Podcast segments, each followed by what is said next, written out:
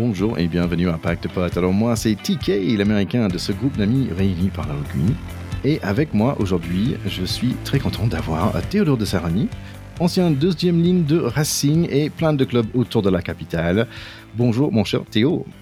Salut Thierry, très heureux d'être là, pas seulement autour de la capitale, enfin tout est autour de la capitale finalement si on prend un peu la distance, mais je te rappelle que j'ai joué aussi au RC Orléans comité du centre, où j'ai encore beaucoup de copains, peut-être que certains nous écoutent et je les embrasse. Très bien, très bien. Allez, notre pote de Pâques Charny ne peut pas être là avec euh, nous ce soir, donc euh, j'ai quand même décidé de faire le coup d'envoi dans son honneur, comme euh, moi je suis franco-américain, lui il est franco-allemand, et les Allemands ils ont joué contre Georgie dans le Six Nations bis cette semaine, donc malheureusement ils ont perdu 28 à 17 contre Georgie.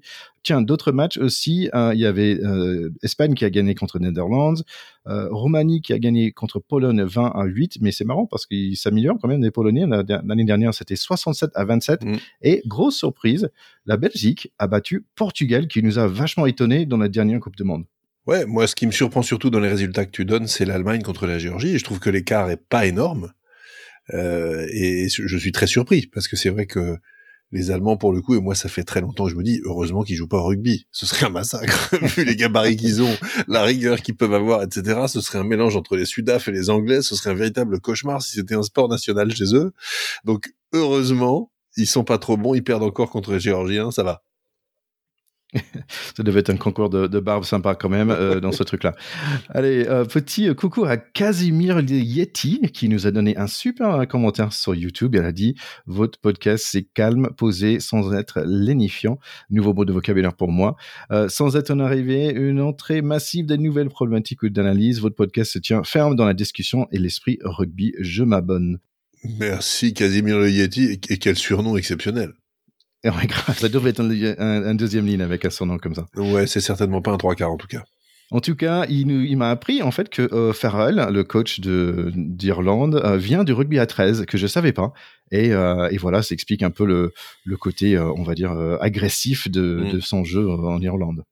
Allez, on va pas trop attendre, on va tout de suite parler de ce match France-Irlande. Il faut arracher le bandage maintenant.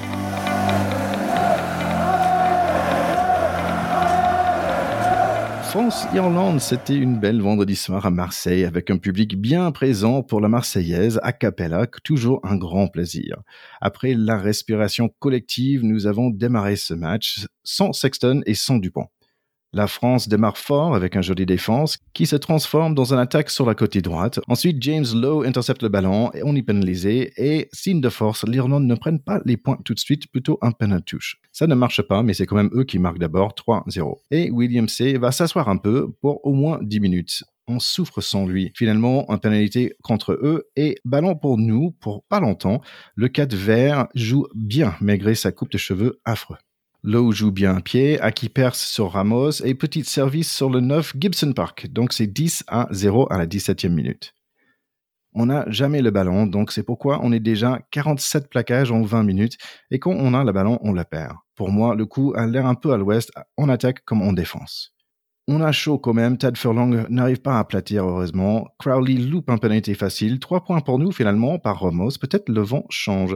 Et non. Grosse séquence pour les Verts. Le 10 Crowley serve son deuxième ligne Berne, qui marche plein centre sans être touché pour un essai 17 à 3. William Sayer attrape tous les cartons ce soir. Deuxième jaune égale un rouge. Les Irlandais sont plutôt relax maintenant. Les Bleus, pas de tout. Et c'est pas beau quand même, deux touches perdues, mais boum, à sirène, finalement en action sympa pour nous. Pono est envoyé pour son essai 17 à 10 le mi-temps. Ouais, je pense qu'on redira probablement euh, ce qu'on pense de cette première mi-temps quand on fera le bilan complet du match. Ce qui est sûr, c'est que sur la mi-temps, on tourne euh, avec euh, 7 points de retard de manière plutôt chanceuse et extrêmement favorable. Ça aurait pu être bien pire. Et on a fait une mi-temps catastrophique. Euh, vraiment catastrophique. Euh, je, vais prendre deux exemples parce que pour moi c'est les deux euh, c'est les deux moments les plus saillants de cette mi-temps. Le deuxième essai de, je crois que c'est Tagburn qui le marque. c'est un essai qui est inadmissible à haut niveau. Une, une, attaque en première main sans aucun danger. Danti, je ne sais pas ce qu'il fout.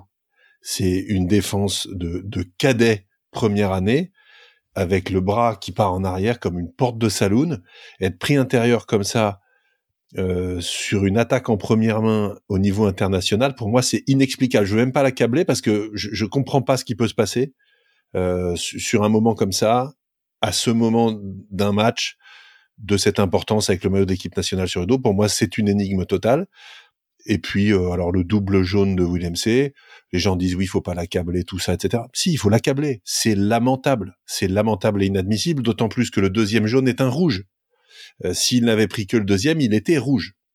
Donc, ça veut dire que non seulement il se maîtrise pas dans l'engagement, il ne découvre pas quand même. Ça fait quand même un certain nombre d'années qu'on a ces règles-là, euh, et en plus, il retient pas la leçon. Il re-rentre, il refait la même. C'est inacceptable. Donc que Fabien Galtier et, ses copains n'aient pas envie de l'accabler, très bien, ils sont à l'intérieur du groupe. Nous, on est des, des, observateurs extérieurs. Il faut, il faut utiliser les termes. C'est inacceptable. Parce que déjà, à 15 contre 15, c'est dur contre les Irlandais. À 15 contre 14, euh, c'est limite injouable. Et la suite, euh, on va, on va, on va. Je, te laisse parler de la deuxième mi-temps, Thierry. Mais tu vois mon état d'esprit. ouais, je, le vois, je le comprends aussi. Et c'est marrant, bah, Danti, en fait, il, y avait derrière, il y avait deux autres, tu vois, il y avait Touchburn, mais il y avait deux autres derrière Touchburn. Je pense qu'il disait, bah tiens, je vais essayer d'aller choper les deux autres, mais il, y avait trois mecs. C'est interdit d'être pris intérieur en première main quand t'es quand t'es sur une ligne de défense qui monte. C'est interdit, c'est tout. S'il y a un surnombre, s'il y a un surnombre à jouer euh, et que ce surnombre doit être euh, gagnant à la sortie, très bien mais on peut pas être pris intérieur en première main. C'est, c'est pas acceptable. C'est vrai que quand même, on se sort pas mal à, 17 à 10 pour le premier mi-temps. Deuxième mi-temps démarre avec un pénalité raté par Ramos, dommage. Porter nous gratte le ballon, les Verts vont tout droit. Antonio donne tout ce qu'il peut pour défendre avec un, plaquage qui mérite vraiment d'être euh, mentionné, mais on n'arrive pas à arrêter euh, la vague verte. Euh, c'est Calvin Nash, le nouveau, le 14, qui va marquer 24 à 10 pour eux. Beaucoup d'efforts par les bleus, mais les verts sont hyper forts dans les rocks. Et let's go, grosse séquence pour les avants blancs. Et merci l'arbitre de touche qui nous valide l'essai pour la deuxième ligne. Gabri Gabriag. Gabriag, merci. Et en bonus, carton jaune contre les Irlandais. Le relève est arrivé, changement de première ligne, et voilà aussi un certain Poloso Tulagi. Résultat, gros mêlé qu'on gagne, mais on profite pas les Irish vont camper chez nous pendant un bon bout de temps et Dan Sheeran va marquer 31 à 17. Le Garrett qui fait un joli entrée, nous pique un ballon. Le numéro 4 euh, McCarthy des Verts, il sort. Très très bon match par lui. C'était l'homme de match quand même pour son premier match. Euh, Louis euh, Bielberry est arrivé aussi, il fait un peu de bien, mais on n'arrive pas à surprendre les Irish. Dernier essai, c'est quand même pour eux le score final, le score final, c'est 38 à 17. Et je pense que bon, on n'a pas besoin de lire l'équipe pour savoir qu'on n'était pas bon ce soir. C'est, vraiment un match comme dans un cauchemar.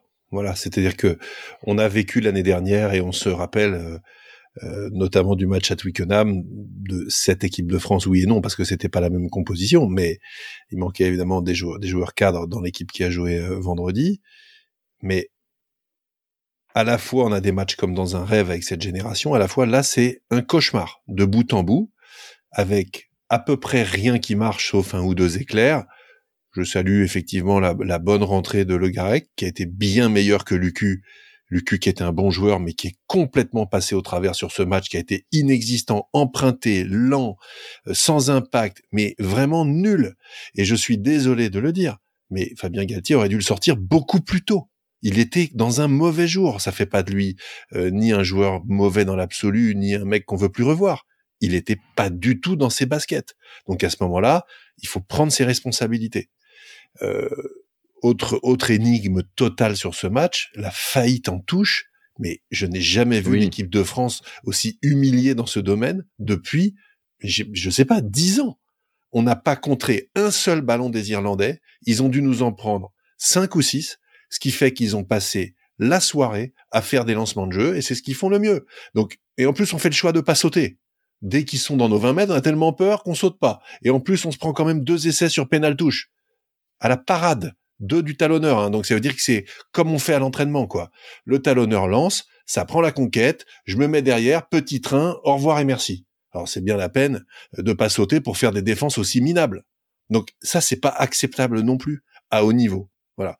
Et ensuite, on a vu une avalanche de, de, de, de faiblesse technique, mais totalement improbable des chandelles loupées, en veux-tu, en voilà, des en avant, euh, rentre, boum, turnover sur lui.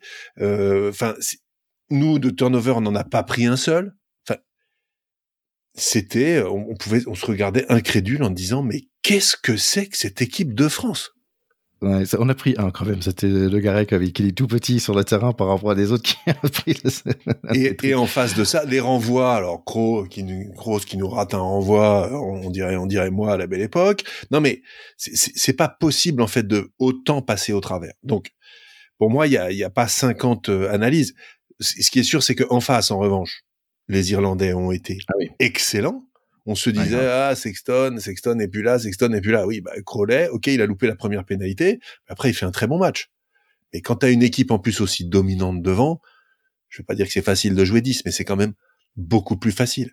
McCarthy, j'ai jamais entendu parler de ce mec-là, je croyais que c'était un homme politique américain. Incroyable. Non, 22 piges et il a fait ce qu'il a voulu sur le stade sur, sur le terrain du Vélodrome.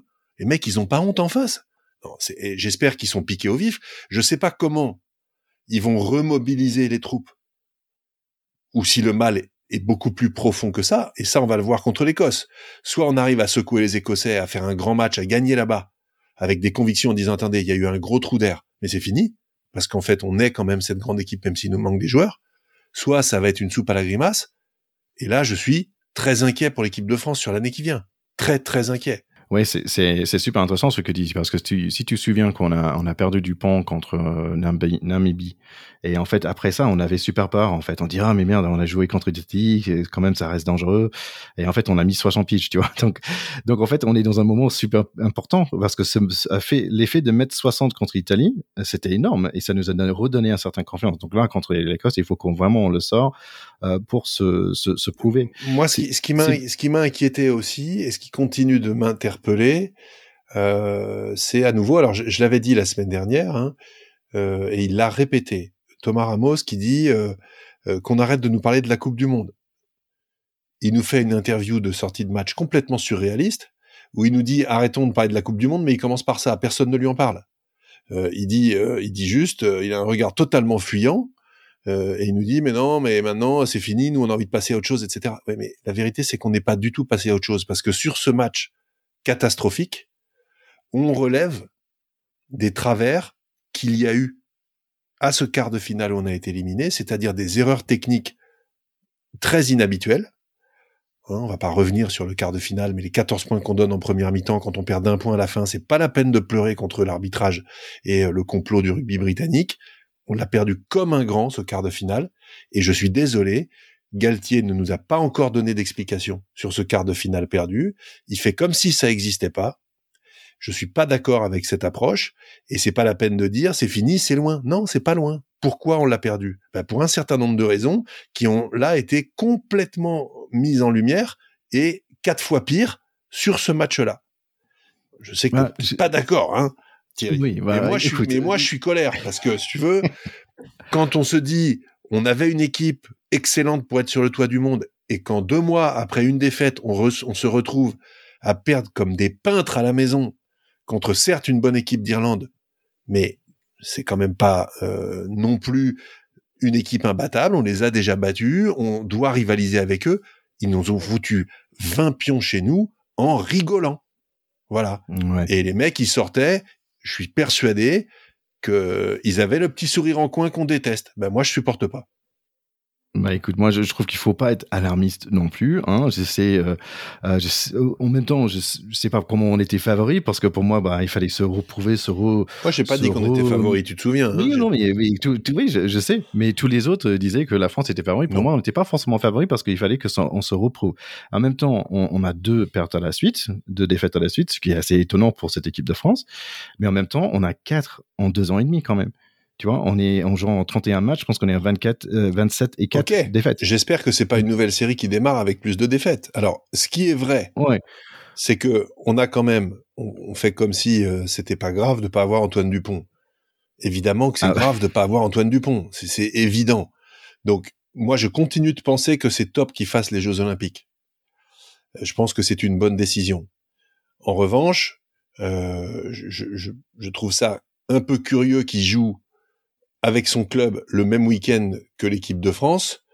Euh, parce que euh, il se prépare aux Jeux Olympiques, mais il arrive quand même à jouer à 15 avec le Stade Toulousain. Je, je comprends pas, je, comprends, je comprends pas bien. Pour moi, c'est pas clair. Maintenant, il est pas là. Qu'est-ce que cette équipe est capable d'aller chercher comme leader, comme certitude, comme conviction, notamment euh, en charnière et au centre du terrain par rapport à ce qu'on a vu là contre les Irlandais? Bon courage pour l'Écosse, parce qu'on va en parler après. Les Écossais, ils ont quand même une très belle équipe. Euh, ils viennent de gagner au Pays de Galles d'un souffle, mais ça veut dire que eux, ils peuvent rêver au Grand Chelem. Ça fait, je sais pas combien de temps que ça leur est pas arrivé. Donc, ils n'ont pas du tout l'intention de perdre à Murrayfield contre nous. Donc, nous, est-ce qu'on y va à l'abattoir ou est-ce qu'on y va en se disant, attendez les gars, ok, là, on, s'est bien planté, mais attendez, vous allez voir qui c'est Raoul. J'aimerais bien, je suis très impatient de voir ce match. Alors c'est qui Raoul?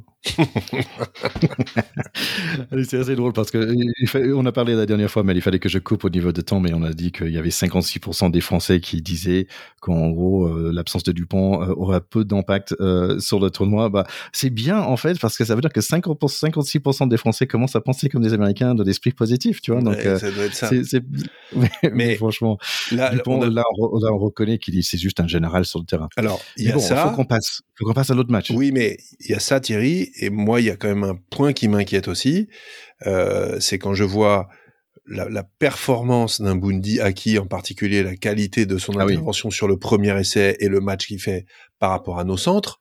Je suis désolé, mais Bundy Aki, il est en train de donner, même s'il est sans doute un peu le même âge qu'eux, un gros coup de vieux à Danti et Ficou. Parce que Danti et Ficou, qui sont tous les deux des grands joueurs, et on va pas les accabler, euh, là, en termes de créativité offensive, excuse-moi, c'est quand même pathétique. Ils ont vraiment pas été bons du tout. Et si on a aussi peu de conviction avec des petites courses en travers et des petits machins et des plaquages ratés au centre du terrain, bah les gars, s'ils y sont plus, je suis désolé, il faut laisser la place aux jeunes. Hein. Euh, c'est très cruel, mais c'est comme ça le sport de haut niveau. Hein.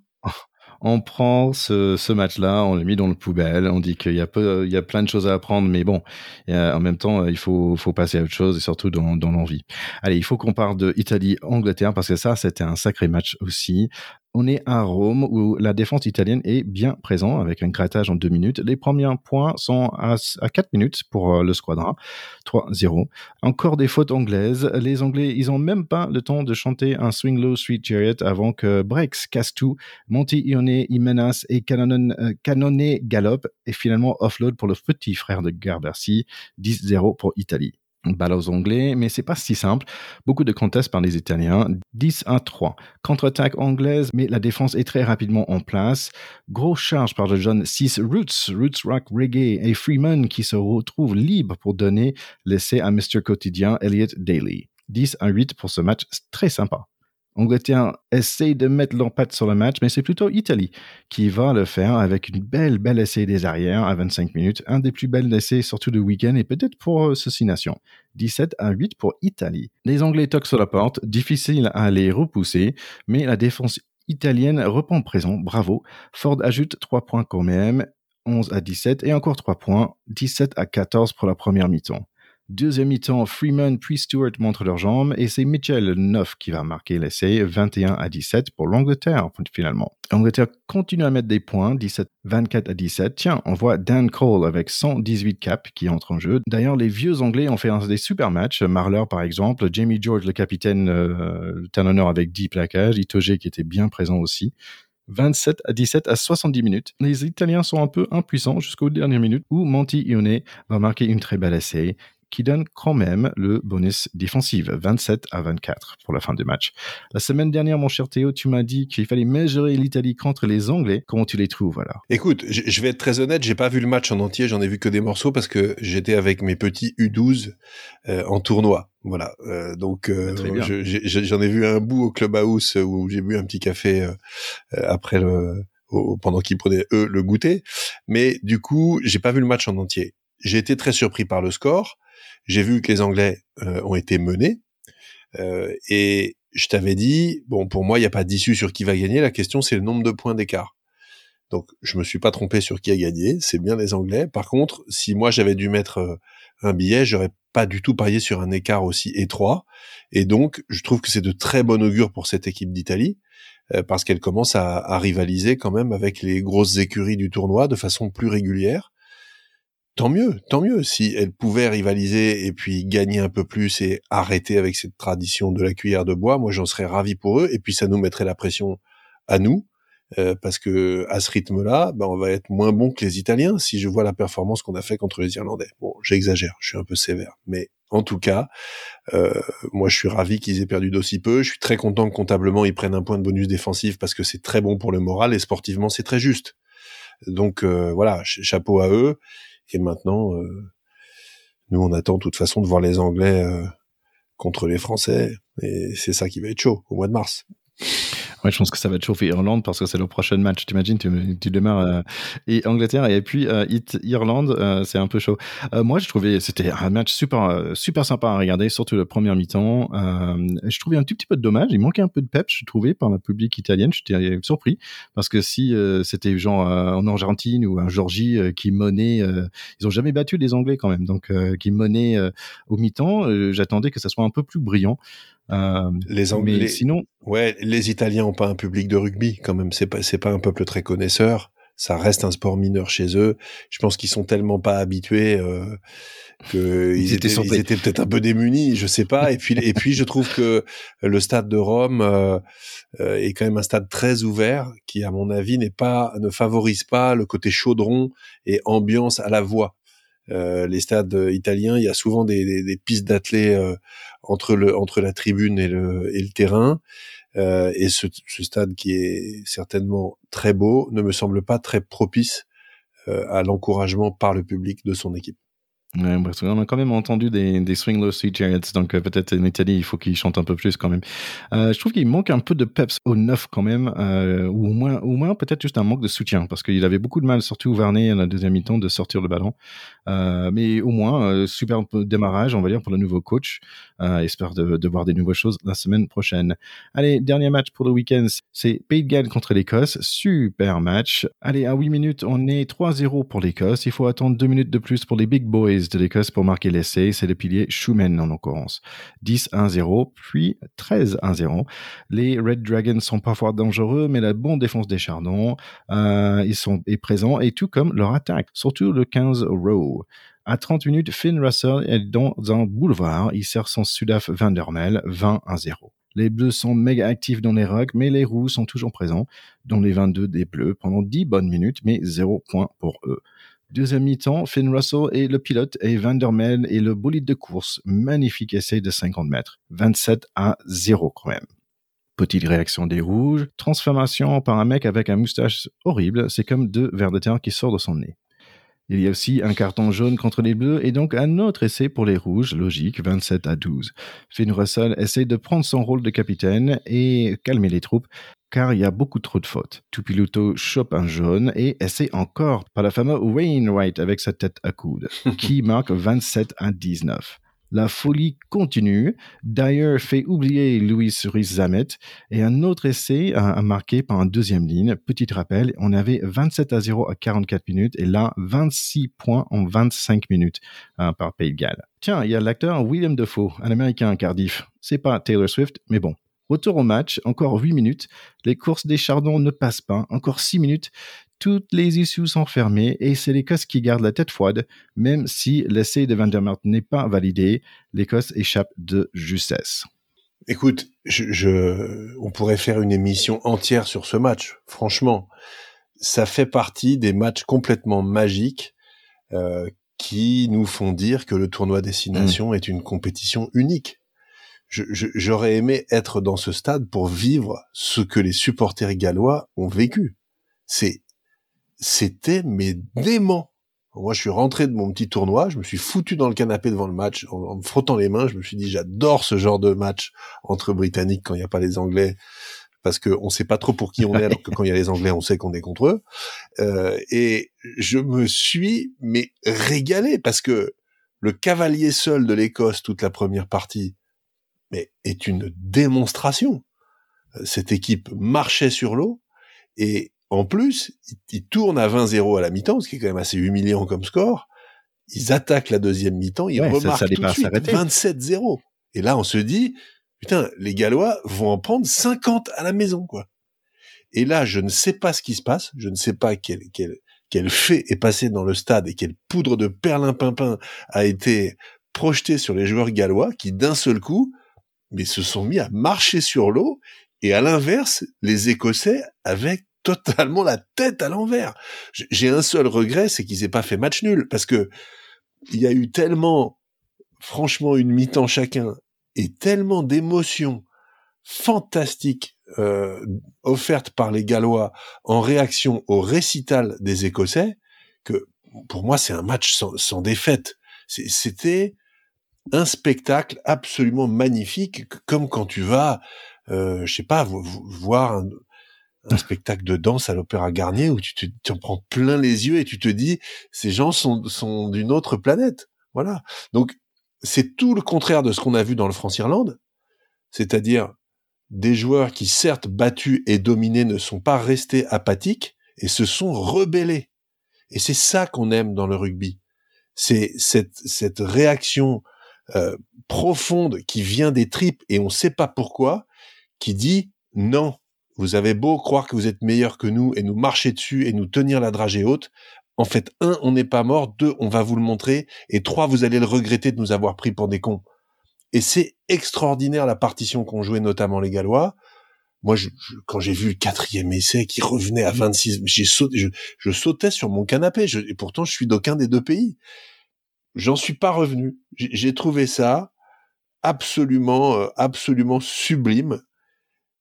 Wainwright, qui était complètement quelconque en première mi-temps, effectivement, avec sa coupe, sa moustache, son truc, on s'en rappelle, et son bandeau affreux, il s'était, il nous avait fait mal à la Coupe du Monde 2019 parce que c'est le coup de coude, t'as très bien dit la tête à coude, sur sa tête à lui, qui a précipité l'élimination des Français en 2019.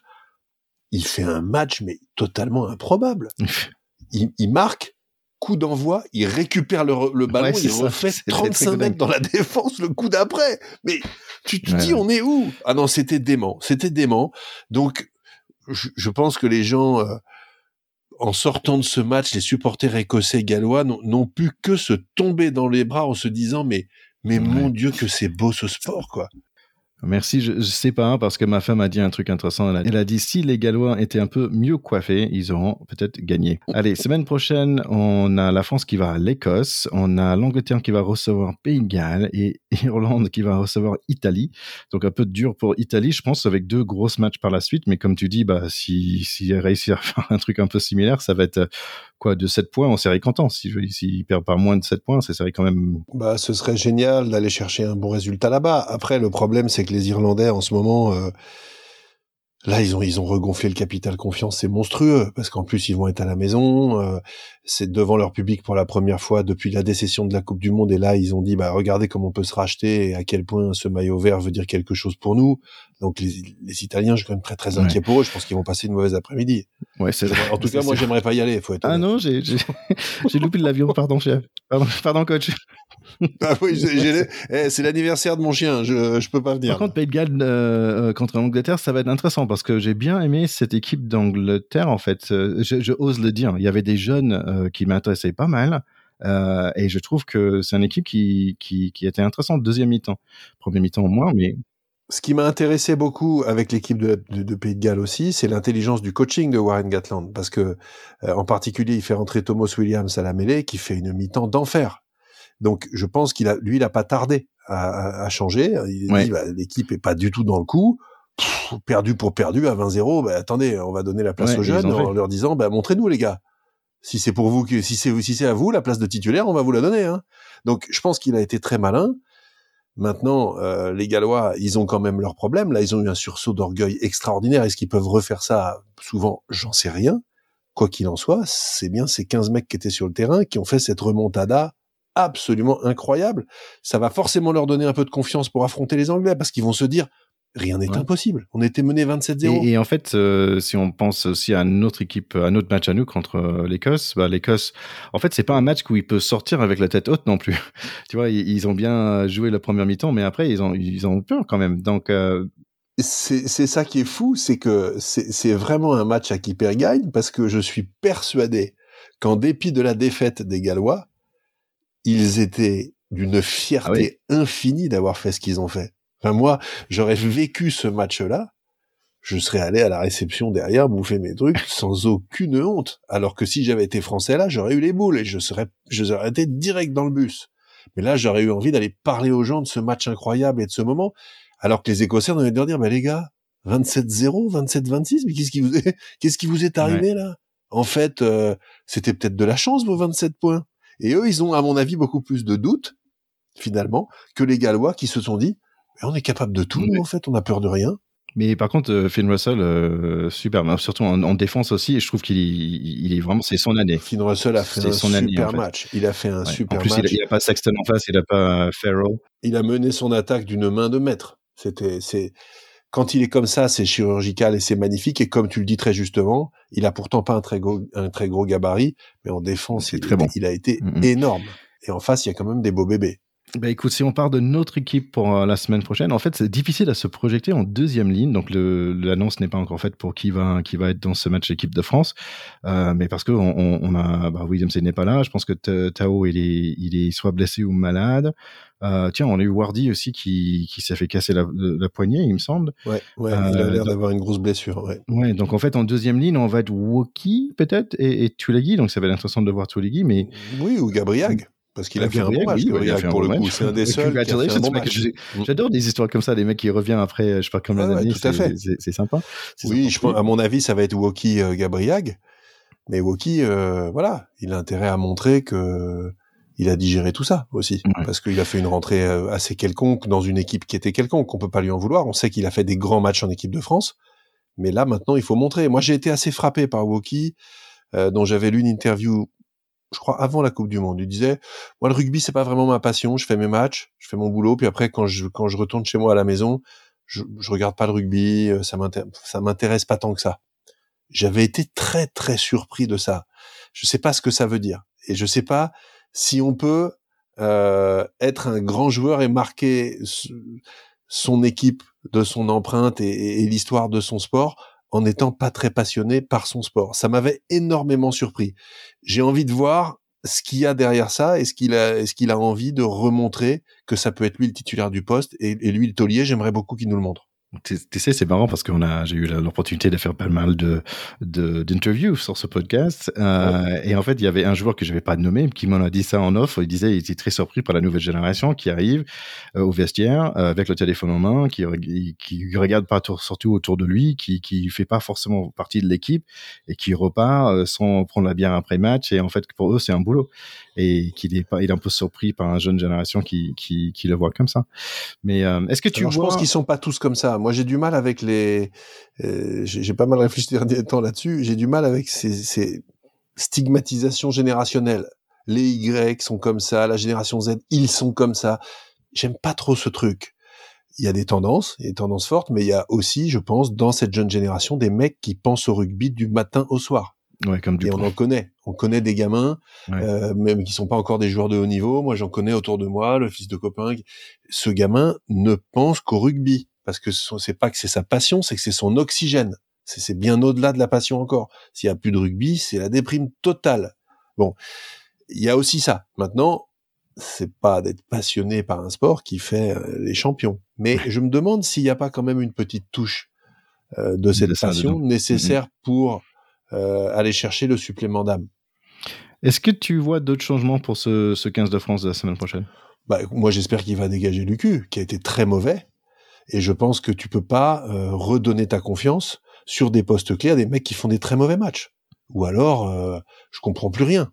Mais à mon avis, Lucu devrait être remplaçant. J'espère qu'il va faire commencer le Garec, qui fait plutôt une bonne rentrée, mmh qui a été beaucoup plus vif, et qui lui est un mec qui pue le rugby. Donc, je, oui, j'espère que Lucu euh, sera sur le banc.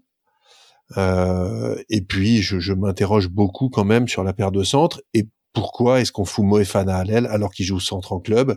J'en ai marre de ces bricolages. on, a, des ailiers en France hein. qui ont des qui ont des cannes. Il n'a pas été bon à l'aile non plus. Et je suis désolé, je ne vois pas pourquoi il serait meilleur à l'aile que tous les ailiers de France alors qu'il joue au centre. Ça m'énerve. Quand on était encore dans les années 90 ou 2000, que t'es des mecs tellement au-dessus du lot et polyvalents qu'il valait mieux faire jouer euh, Damien Traille euh, euh, arrière, je sais même pas pourquoi, à cause de son coup de pompe ou je ne sais quoi, admettons. Mais là, non. Pour moi, il y a des spécialistes du poste. En plus, maintenant, on te fout des quilles chirurgicales sur les ailiers en permanence. Ben, les mecs, il faut qu'ils jouent ailier le dimanche, c'est tout. Ouais. Tu sais, c'est marrant parce que cette choix d'aller avec la, la jeunesse serait pas un mauvais choix parce que je trouve que cette euh, là il il est différente dans le sens que euh, on n'a pas beaucoup de, de, vieux, comme on a déjà dit, Ferral, il, il est plus là, euh, Sexton n'est plus là, euh, notre ami Alwyn Jones, bien sûr. par exemple, je te donne les joueurs au-dessus de 30 ans d'âge. ce week-end, en Irlande, il y avait 13 joueurs au-dessus de 30 ans. En France, 8. En Écosse, 7. En Angleterre, 7. En Italie, 3. Et en Pays de Galles, un seul joueur au-dessus de 30 ans. C'est fou. Pays de Galles, un seul. Et t'as vu les valeurs qu'ils ont eues pour renverser ce match-là? Mais ça prouve qu'ils ont une belle génération quand même, parce que aussi peu expérimenté en matchs internationaux, mener de 27 points chez soi, avoir une telle réaction et venir mourir à 27-26, ben vraiment encore plus chapeau. Très bonne stat et intéressant. Les Irlandais, ça prouve quand même qu'ils ont des cadres qui sont très solides, ils sont nombreux, euh, effectivement à être très expérimentés. Mais je note quand même que le man of the match, c'était McCarthy qui en a 22. Donc ils ont quand même pas que des vieux. Hein. Et lui, euh, on l'avait pas vu venir. Et bonjour le match qu'il fait quand même. Exceptionnel. Bon, malheureusement pour nous, on a aussi perdu en U20. Euh, la France s'inclinait face à Irlande euh, qui a marqué 37 points quand même. on a marqué que 31. Donc c'était pas assez pour gagner notre premier match de 6 nations U20. 37 comme les seniors du coup. Ouais, exact. Euh, d'ailleurs, ils ont un deux clairs. Euh, ils ont déjà leur Sudaf, euh, les Irlandais U20. Ils ont un deux clairs qui est dans neuf. Alors, il peut y avoir aussi des Irlandais qui s'appellent deux clairs, je crois. C'est pas forcément un Sudaf. Faudra qu'on vérifie quand même. Ouais, bon, faut y recherche à faire. dans d'autres sports, parce que quand même on aime bien euh, d'autres sports. Euh, tiens, tu sais, dans la NBA, euh, le stade du jeune Français qui est là-bas, qui, qui, qui, cartonne, Victor Wembanyama, et en fait, il a aujourd'hui environ mi-chemin, mi-chemin de saison, il a plus d'interceptions et plus de contre dans un demi-saison hein, que Rudy Gobert elle a eu quand il avait gagné le joueur défensif de l'année. Tu te rends compte? C'est monstrueux. C'est monstrueux. Et en plus, c'est son première année. C'est un truc de monstrueux. Alors, ça, ça empêche pas les Spurs de souffrir beaucoup quand même. Hein. Oui, mais bah, c'est l'esprit, c'est l'esprit du numéro un de la draft. On l'avait déjà expliqué. C'est les équipes qui sont mal en point, mal classées, qui ont le droit d'aller chercher les meilleurs joueurs et ça permet d'équilibrer les choses à l'intérieur des ligues. Ce qui est autant tu sais que j'aime pas les ligues fermées, autant j'aime bien cette politique de draft que je trouve très intelligente euh, parce qu'elle permet d'équilibrer les choses et de saupoudrer des talents sur des sur des terroirs un petit peu en difficulté, on va dire. Euh, moi, je suis ça un peu. C'est quand même un garçon extraordinaire et d'une précocité complètement folle. Il est très jeune. Il va faire une carrière à tout casser. Ce que j'espère, c'est que son corps va supporter ses charges de travail. Parce qu'à 2 mètres 20, je sais pas, tu vois, quelle, quelle est la dimension euh, de fragilité articulaire, tendineuse, etc. que ces, que ces très grands oiseaux-là peuvent avoir, quoi en, parlant des, mecs de 2 mètres, en fait, j'étais dans un magasin de, cuisine ce, ce week-end. J'ai vu un mec qui te ressemblait quand même pas mal. J'ai regardé, je dis tiens, une oreille un petit, petit peu, hein, à frotter, il a 2 mètres. je dis ah, tu joues au rugby? Il dit oui, oui. Bah, je tiens, voici ma carte pack de potes. Euh, viens nous écouter. Il me ressemblait pas mal. Tu veux dire un beau gosse? Un beau gosse, exactement. évidemment. Bah exactement. Et bricoleur aussi. Allez, petite dernière chose. Peut-être tu sais, peut-être tu sais pas, mais il y aura du break dance dans les Jeux Olympiques de cette année en France. J'ai vu ça ça va, être, ça va être assez intéressant quand même de voir ça. J'ai hâte de voir ça euh, avec mes enfants. Euh, par contre, est-ce que tu sais le nouveau sport qui va être euh, dans le Géo après, qui va être à Las Vegas, aux States? Quel est le nouveau sport Non, qui va ça, j'ai pas suivi. Tiens, c'est le flag football qui est comme le rugby à toucher en fait, avec des petits drapeaux sur le côté, tu vois, sur, sur, ta, sur tes hanches. Donc c'est avec quoi comme ballon? Mais un ballon ovale? Ouais, non, c'est un ballon de foot américain. C'est comme le foot américain, sans, sans, protection. Tu joues avec des petits drapeaux, tu tires le drapeau et la personne est arrêtée à l'endroit où tu tires le drapeau. Ça va devenir un sport olympique. Bah, au moins, ça va être en 2028. C'est comme ils font tous les années, comme le breakdance. On ne sait pas si ça va vraiment devenir un sport. Tu, mm. tu vois, mais en flag football en 2028, ça, ça, va être pas mal. Et en plus, la France, peut-être tu sais pas, mais en 2006, ils étaient flag football world champions pour hommes et femmes. Incroyable. En 2006. ça, tu m'apprends quelque chose. Le flag, c'est très sympa. C'est, on, y joue parfois euh, à l'entraînement aussi au rugby avec des petits trucs sur les côtés, des petits des, petits drapeaux en, velcro. C'est rigolo comme tout. Et moi, quand j'étais plus jeune, euh, ça va faire marrer peut-être quelqu'un de nos auditeurs, mais on, on faisait ça quand j'étais au scout, les scouts, tu connais ça? On mettait le foulard dans le dans le dos et ça, ça il fallait choper le foulard et ça s'appelait le, bon, sur ces bons mots, on va passer une bonne semaine. Euh, on espère d'avoir un bon week-end aussi, en espérant que, que le rugby, ça, ça va dans notre direction ce week-end-là. Bon, en tout cas, c'était un plaisir de passer ce moment avec toi, mon cher Théo. Et on dit un coucou à, notre cher Charlie. Et on dit à très bientôt à vous, nos chers écouteurs. Oui, et puis faites comme Casimir le Yeti. Hein. N'hésitez pas à nous envoyer un petit commentaire, un rating positif avec plein d'étoiles. Ça nous fait toujours plaisir. Effectivement, on embrasse notre grand Charlie. On espère le, revoir très vite avec nous. Et puis, euh, on espère surtout que les Bleus nous feront meilleure impression la semaine prochaine à Murrayfield. Toujours un, grand rendez-vous. Et le rendez-vous d'après, c'est l'épisode du pack de potes pour le débriefing. On vous embrasse. Allez, ciao ciao